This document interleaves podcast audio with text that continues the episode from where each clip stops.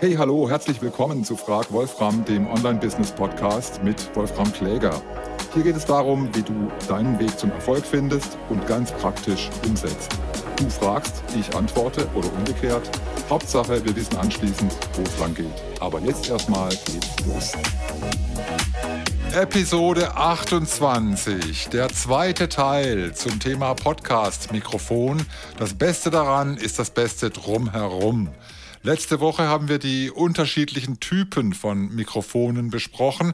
Dynamische versus Kondensatormikrofone, XLR versus USB-Anschluss und so weiter.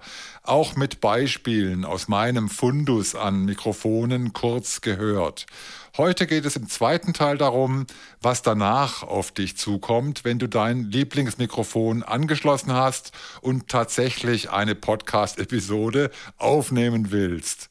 Wie funktioniert das mit dem Aussteuern? Welchen Einfluss hat der Raum? Welches Stativ und welches Zubehör ist das Beste? Und was ist bei der Nachbearbeitung und beim Upload zu beachten? Viel Spaß!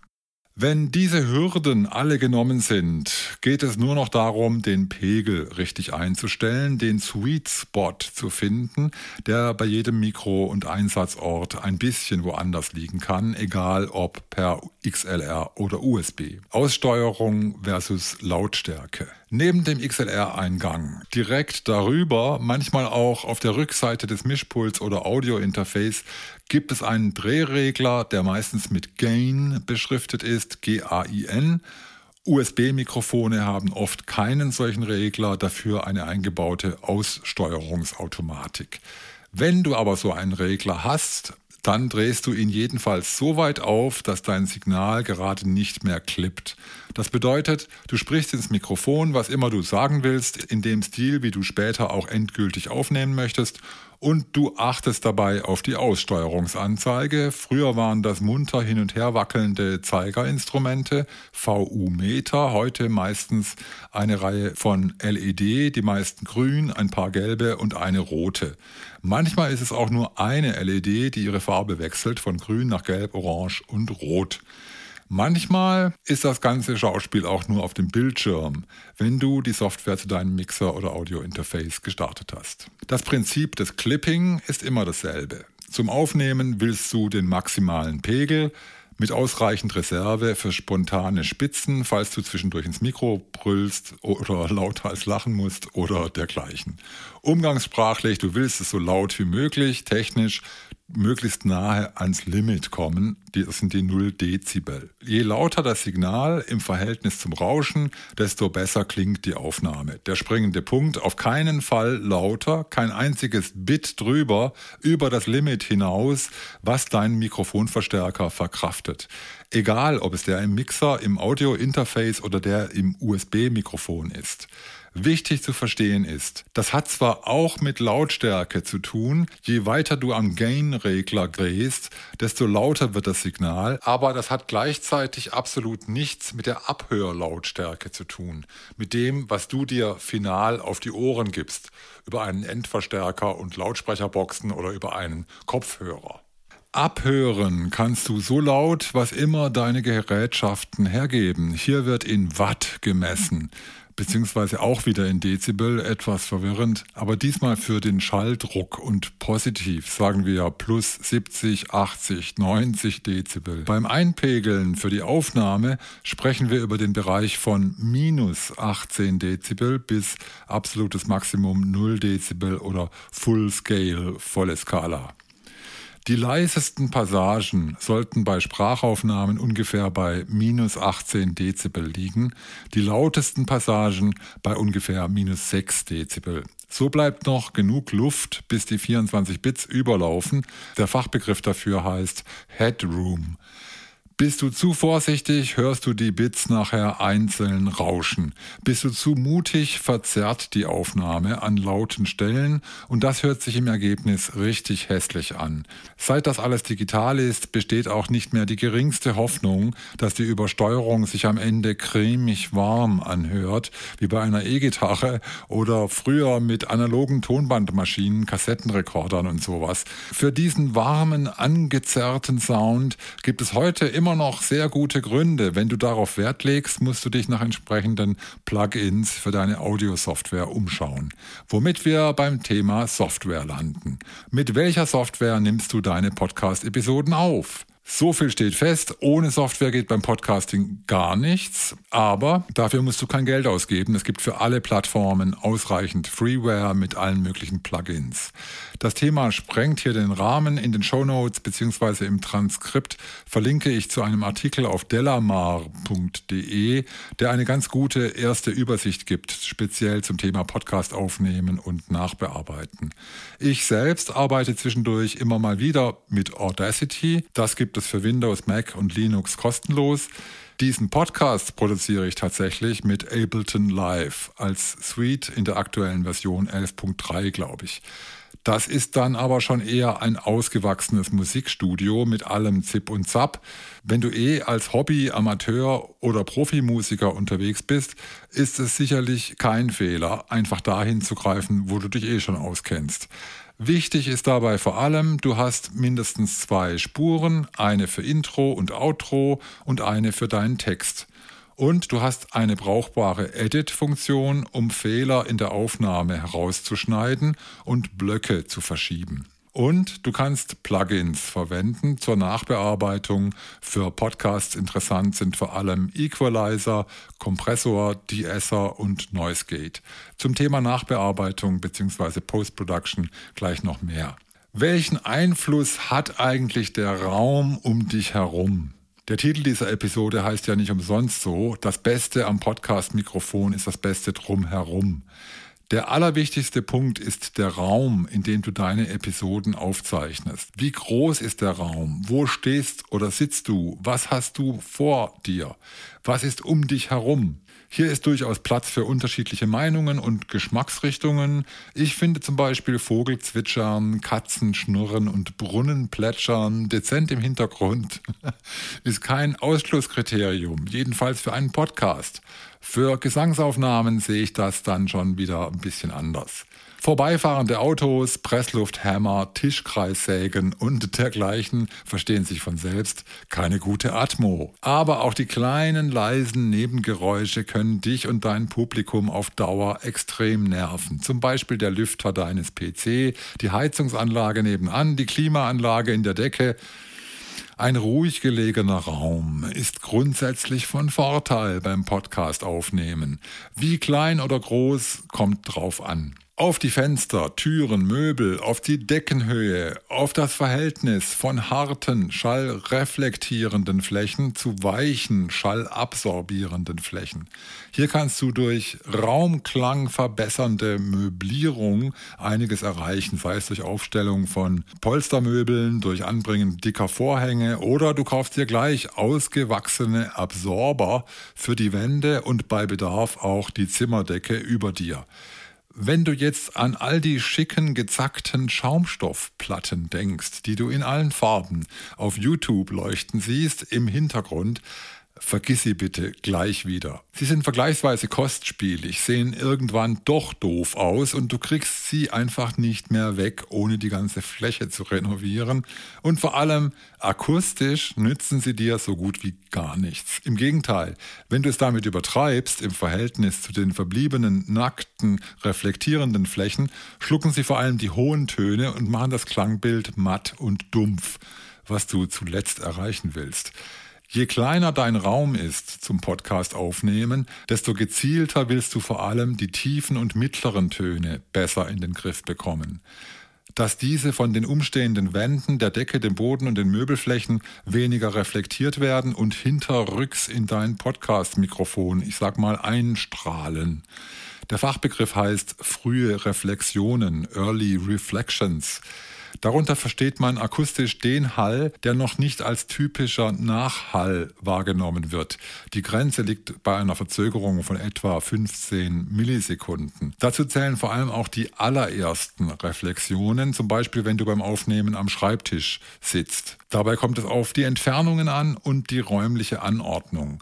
Einige Zentimeter mehr oder weniger können schon einen hörbaren Unterschied ausmachen. Also, was hast du vor dir? Eine Schreibtischplatte, ein, zwei, drei, vier Monitore, Lautsprecherboxen in kurzer Distanz, dazwischen dein Mikrofon und schon reflektiert das ganze Ensemble munter hin und her, was du so ins Mikro tönst.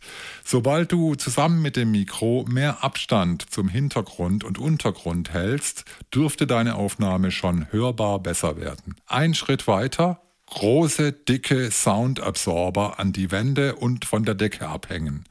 Gibt es zu kaufen, kannst du aber auch mit etwas Geschick leicht selbst bauen und viel Geld sparen habe ich hier in meinem Hobby-Tonstudio und Podcast-Studio erstmal so gemacht. Links und rechts vom Schreibtisch hängen große Absorber an der Wand, circa 180 mal 60 mal 30 Zentimeter. Hinterm Schreibtisch steht noch ein Absorber auf Rollen vor der Wand, circa 120 mal 120 mal 30 und hinter mir in den IKEA-Regalen sind noch ein paar kleine Absorber verbaut, circa acht Stück, 30 mal 30 mal 30. Diese Absorber bestehen aus ein paar Holzleisten und großen Müllsäcken. In den Säcken stecken Sonorock Rockwool Platten zur Schall- und Wärmedämmung. Und die Kästen habe ich mit einem edlen Stoff verkleidet, heißt rundum festgetackert. Praxistipp, unbedingt einen elektrischen Tacker benutzen, sonst fault dir die Hand ab. die Absorber links und rechts schlucken einen großen Teil der ersten Reflexionen. Das verbessert das Stereobild oder Staging enorm, hört jeder sofort. Nur fürs Podcasting ist das leider nicht so entscheidend. Zu Mono versus Stereo kommen wir gleich noch im Detail. Dafür tragen diese Absorber einiges dazu bei, dass meine Sprachaufnahmen am Schreibtisch, über der Platte und vor den Monitoren deutlich trockener klingen als ohne. All diese Effekte im Raum sind theoretisch kaum zu berechnen und erst recht nicht hier im Podcast einmal für alle zu besprechen. Das musst du selbst ganz praktisch ausprobieren. Aufnehmen, abhören, ändern nochmal aufnehmen, wieder hinhören, anders ändern und so weiter. Ob du es glaubst oder nicht, da draußen gibt es so viele, viele Podcasterinnen und Podcaster, die sich mit eigenen Händen ein Studio aufgebaut haben, um die Soundqualität ihrer Podcast-Episoden auf die Spitze zu treiben. Sei es eine kleine mobile Sprechkabine um das Mikro herum, oder fest eingebaut in einen umfunktionierten Kleiderschrank oder eine eigene Nische im Keller unterm Dach in der Garage. Der Aufwand hängt natürlich auch stark davon ab, ob in dem Studio nur du aktiv bist oder ob du dort auch Gäste empfängst und eine Stufe weiter, ob das Ganze auch noch einigermaßen nach was aussehen soll, weil du nämlich gleichzeitig ein Video drehst, um deinen Podcast auf weiteren Plattformen zu verteilen, YouTube, Instagram, TikTok und so weiter. Es muss ja nicht gleich wie ein rotes U-Boot von innen aussehen, wie es der Weltmarktführer für Podcasts vormacht, für das Audio- und Videomaterial der Joe Rogan Experience. Was immer dir vorschwebt und für welches Mikrofon auch immer du dich am Ende entscheidest, was du auf jeden Fall Fall brauchst zum Podcast aufnehmen, ist ein Stativ fürs Mikrofon und passendes Zubehör um dein Mikrofon herum. Kommen wir auf Stative. Der von mir sehr geschätzte Mick Jagger ist kürzlich 80 geworden und will immer noch nicht aufhören. Das finde ich schon alleine deswegen erstaunlich, weil es überraschend anstrengend ist, ein Handheld-Mikrofon in konstantem Abstand zum Mund festzuhalten. Und wenn es nur für die Dauer eines Songs ist, sagen wir drei Minuten. Vielleicht plant Mick künftig stärker aufs Bodenstativ zu setzen.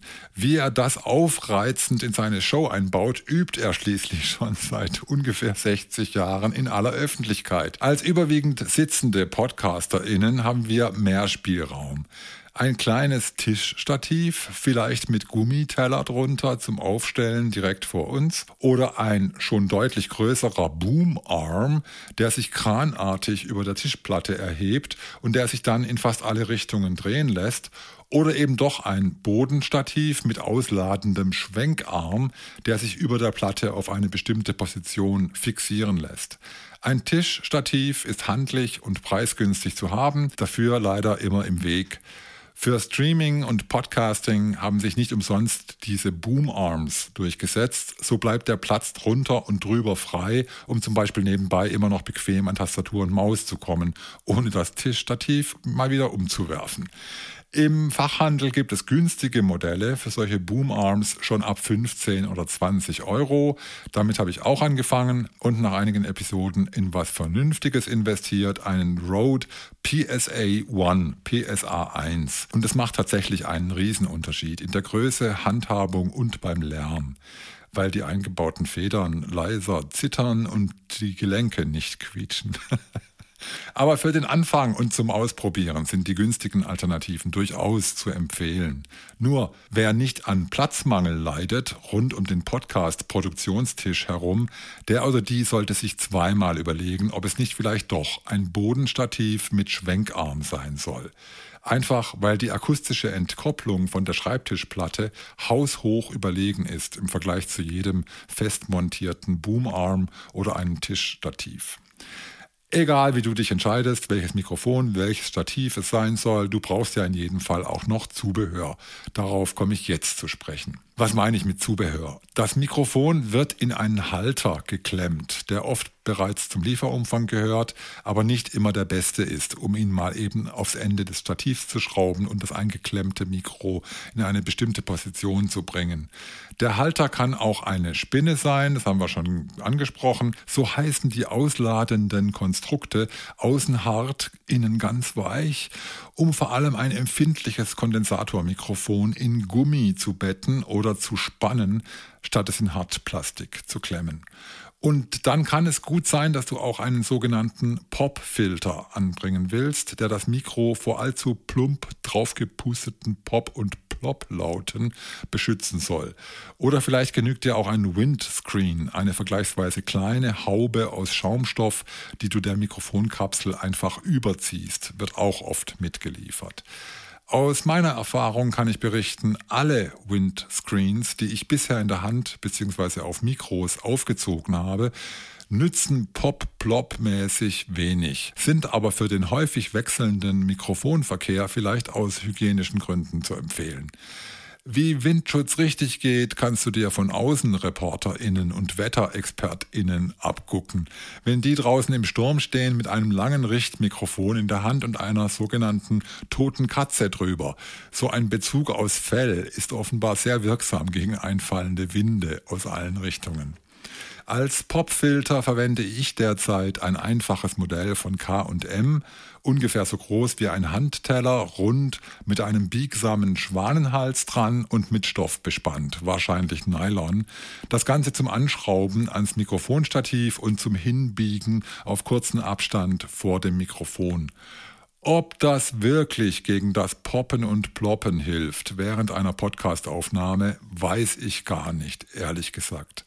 Ich finde den Popfilter als optische Unterstützung hilfreich, um meinen Abstand zum Mikro einigermaßen konstant zu halten beim Einsprechen einer neuen Podcast-Episode. Eine Spinne halte ich für Pflicht, wenn du ein großes Kondensatormikrofon verwendest.